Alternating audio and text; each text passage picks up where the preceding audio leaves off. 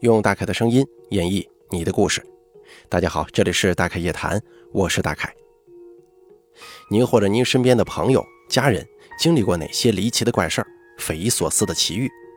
或者说您的身边发生过一些令人印象十分深刻的事件，您都可以写下来给大凯投稿，并随稿附上您的网名、年龄以及性别。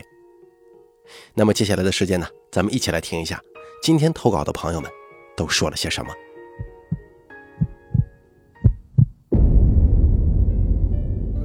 第一位投稿的朋友，他是这么说的：“他说，大凯你好，我是来自南京的听众，你叫我木西兰就可以。我听你故事已经有两三年了，非常喜欢《大开夜谈》这个栏目。今天我也来投个稿，说一些发生在我身边不可思议的事儿。严格来说呀，我属于八字比较轻，经常会遇到事情的那种体质。很多事儿现在回想起来，都觉得跟做梦一样。”说出来基本没有人相信。不过这些事情确实发生了，不信的朋友听了之后就当故事好了。因为我体质的问题，从小到大我基本不走夜路，晚上也很少出门。我没有什么阴阳眼，看不到这些，但是呢，我的身体是可以感觉到的，也可以听到，甚至闻到。先说一个闻到的故事吧。可能很多朋友就会觉得奇怪，闻到是一种什么体会？我小时候特别喜欢住在我外婆家，我一直觉得这楼风水不太好，煞气过重。据说这楼啊本来不是用来居住的，在七八十年代，那楼很多都是工厂单位里头盖的，这个楼就是一个军装厂的，原先打算做仓库。这楼很大，一共七层。楼房住户面朝着大马路，对面不到五十米就是一个立交桥。楼房的构造是不规则的梯形，两边很长的楼道，中间夹着一个密不透风的楼梯。大家可以理解为这个楼有两个单元，中间由这个楼梯相连接。很多年前，我跟表姐从中间楼梯下去，要去对面的表哥家玩。当时正逢暑假。虽然楼道密不透风，很凉爽，但是一进去我就觉得背后汗毛直立。这应该是属于一种动物本能吧，遇到危险会有感觉。当时我年龄比较小，虽然信这些鬼神之谈，但是没想到自己会遇到，所以就拉着表姐的手从楼上一点一点的摸黑下去。走到大约四楼左右的位置，我觉得背后跟着人。但是没有听到脚步声，就没回头。可是接着我闻到了一种味道，我当时就问我表姐：“你闻到什么味道了没有？”表姐显得很愕然，问我什么味儿啊？我想了想，特意拿鼻子又嗅了嗅，我说是一种很甜腻的味道，里面夹杂着垃圾腐烂的臭味儿还有点像是烧麦秸秆儿。表姐听完我的描述之后，直接无语了。她说：“你这又香又臭的什么味儿啊？是你鼻子出问题了吧？反正我什么也没闻到。”我一听她这么说，我当时就开始质疑自己：难道是我闻错了吗？可是萦绕在鼻尖的这种味道确实若有若无。表姐见我不说话，又开了句玩笑，就说：“你是不是犬夜叉看多了？”搞不好是在幻想瘴气的味道。我见他不信，也没多说什么。就这样，两个人下到一楼。一楼的消防门推开的一瞬间，我只觉得外面的阳光刺眼万分，而我自己是头重脚轻，要不是当时拉着表姐的手，我肯定能一头栽在地上。然后我的头就开始痛，一跳一跳的痛。后头一路无话。到了我表哥家，我表哥看到我之后就问我为什么脸色看着那么差，我就说我觉得头晕沉沉的难受，而表姐则是笑着说，她是闻到瘴气的味道给熏的。之后我在表哥家休息，我当时还在想，总不能是中暑了吧，可能性不大。他俩看电脑上网玩，而我在一旁坐着喝水，但是头越来越重。就感觉像是有人用手用力的挤压太阳穴，又像是头被锤子一下一下的砸着。坐了半个小时之后，我头晕目眩，只觉得胃里一阵阵恶心，当时只想躺在床上。我见他俩玩的高兴，我就说：“我回家了，回自个儿家，坐公交车走。”表哥表姐看我脸色不好，也没留我，就说：“行，你走吧，注意安全。”我就出门去公交站等车回家。当时烈日炎炎，我站在太阳底下，居然没有汗，并且还一阵阵的从骨子里往外散发出一种恶寒的感觉。那会儿忍不住抱着胳膊，胳膊上还有鸡皮疙瘩呢。好在公交车很快就来了，车上也没什么人。我上车那会儿，脚都开始飘了。等坐下平复一下，我脑子里把之前的事儿就捋了一遍。当时就能肯定，问题还是出在那个不同寻常的气味上。因为我是信佛教的嘛，知道一件事情会念佛号，所以我就在心中默念佛号，而且还在心里暗自说：“我不知道你是什么。”但是你跟着我，弄得我很不舒服。如果你觉得我好玩，想逗逗我，那么你的目的达到了。但如果你是想要什么香烛纸钱贡品，你就托个梦，不要用这种方式。我就是一小孩，我没钱，你跟着我捞不到好处的。就这样，我一边念叨这些，一边念佛号。大概也就十来分钟吧，我头居然不疼了，甚至还觉得神清气爽。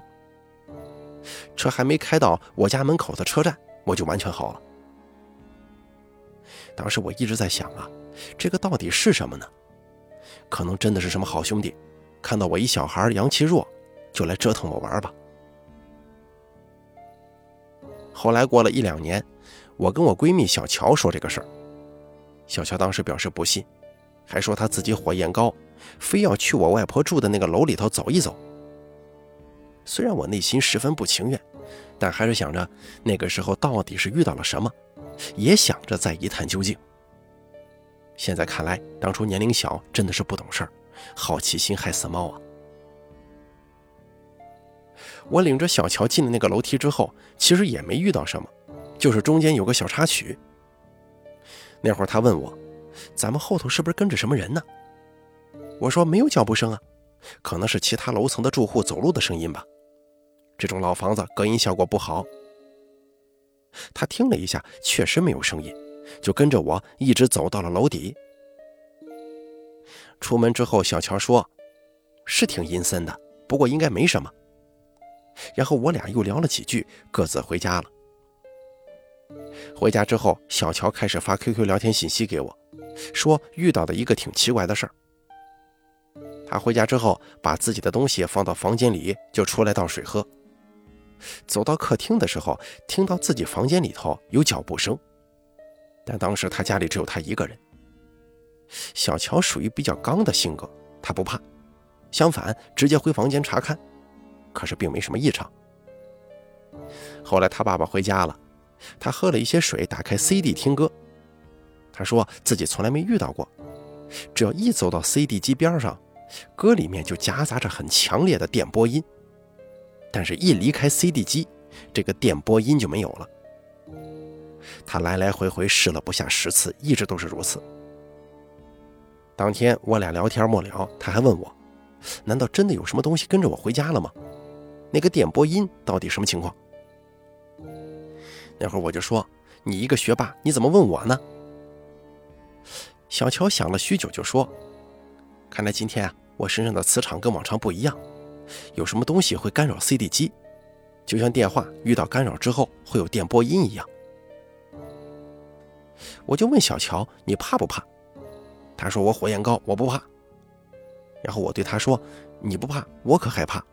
以后我都不会走那个楼梯了。”接着给大家说下一个故事吧，这个是有关于感觉的。鉴于我体质的问题。我一直过得挺战战兢兢的，但是不管怎么小心，有的时候还是会遇到不可思议的事儿。之前说了，我是南京人，好多年前我曾经在南大报考成人大专。第一年去学校缴学费的时候，我就有遇到事情，这个事儿下一个再说吧。我说的这个事儿是在第二年冬天，当天本来下午有课，我特意从家坐车到学校，打算上课。到了教室之后，我发现是别的班的同学。我那会儿很诧异，拿出手机，这才发现班长居然在早上十点多发了群短信，说今天老师有事儿，临时调整，下午的课取消了。那会儿我就想，什么破网络呀，怎么连个信息都延迟呢？没办法，我出了教学楼，想着后头干什么呀？当天天气很好，阳光明媚，于是我就寻思着，要么我在教学楼前头的小树林那边看会儿书再回家吧。想着呢，这脚已经迈进小树林了。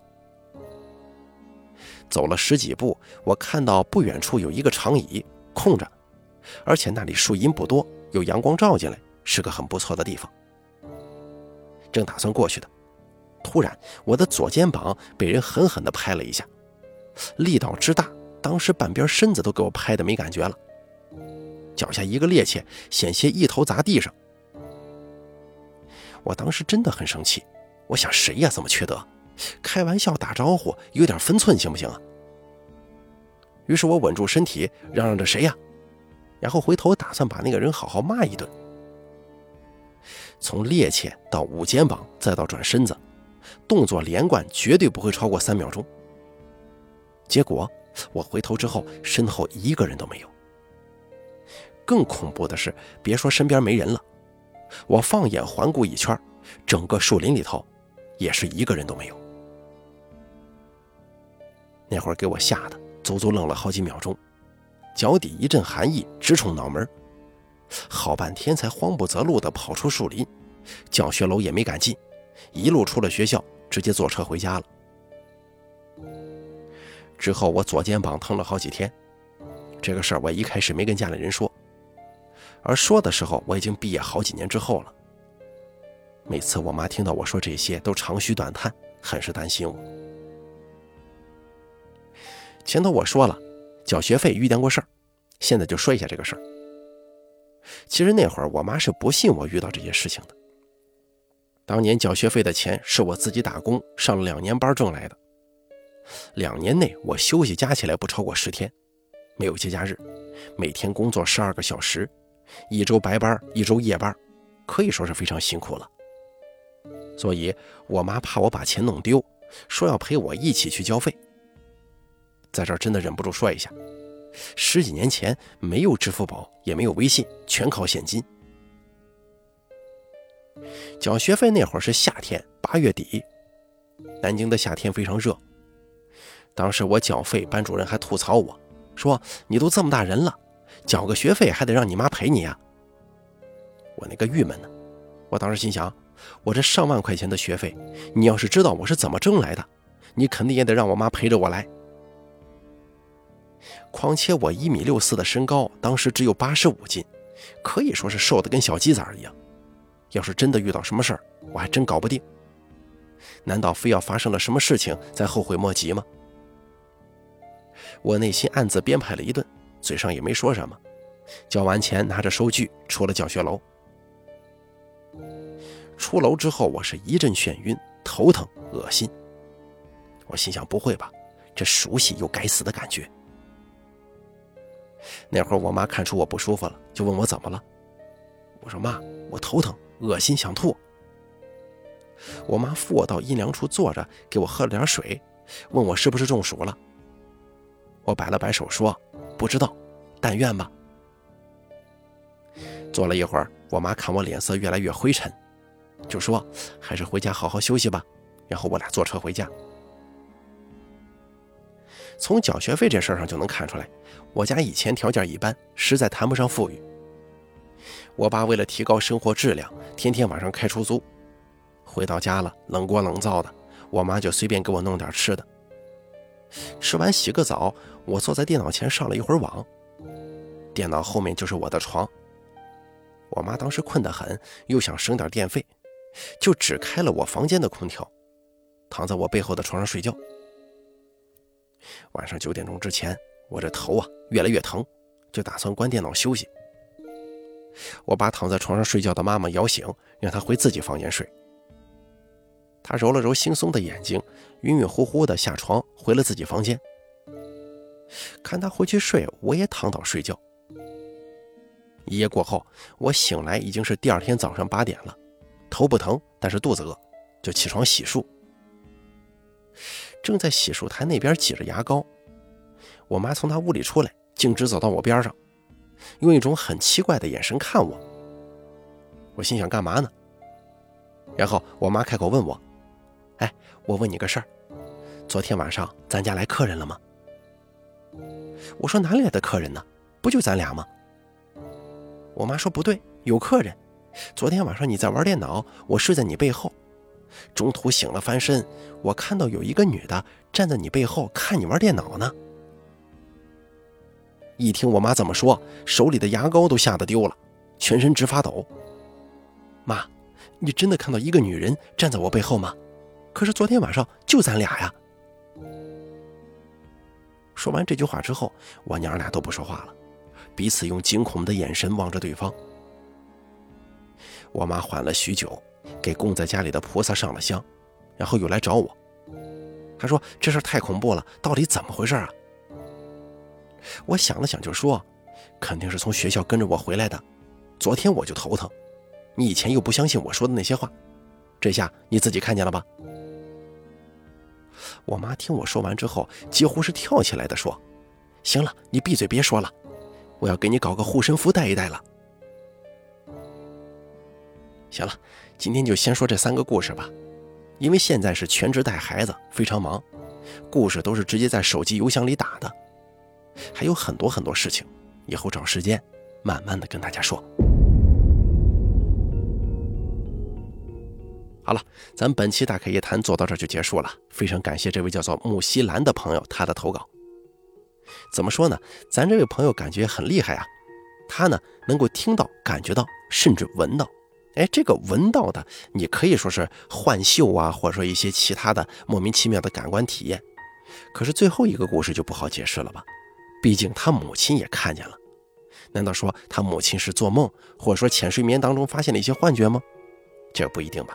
并且咱这位投稿的朋友木西兰，他这个字里行间说的这些话呢，也可以看得出来，他是一个心思非常细腻的人，可能非常对周边的环境能够有一个敏锐的捕捉和感知。他不像很多人大大咧咧的性格，他不是这样的人。并且呢，咱们这位投稿人他也说了，可能是因为体质的问题，经常能够感觉到，并且呢，这身体一不舒服，哎，就感觉有事儿，并且这个不舒服呢，他自己恢复的又特别快，他不像是生病。我不知道大家有没有这个体会到这个点啊？我觉得这个点是非常关键的。怎么说呢？我觉得像这种所谓的啊八字比较轻，或者说身上火焰比较低的朋友，如果说真的挺害怕呀，或者说挺担忧这些事情的话，可以自己啊去一些大庙里头恭请一些开光的护身符随身佩戴，呃，给自己呢稍作保护。当然了，如果你相信这些的话，你说呢？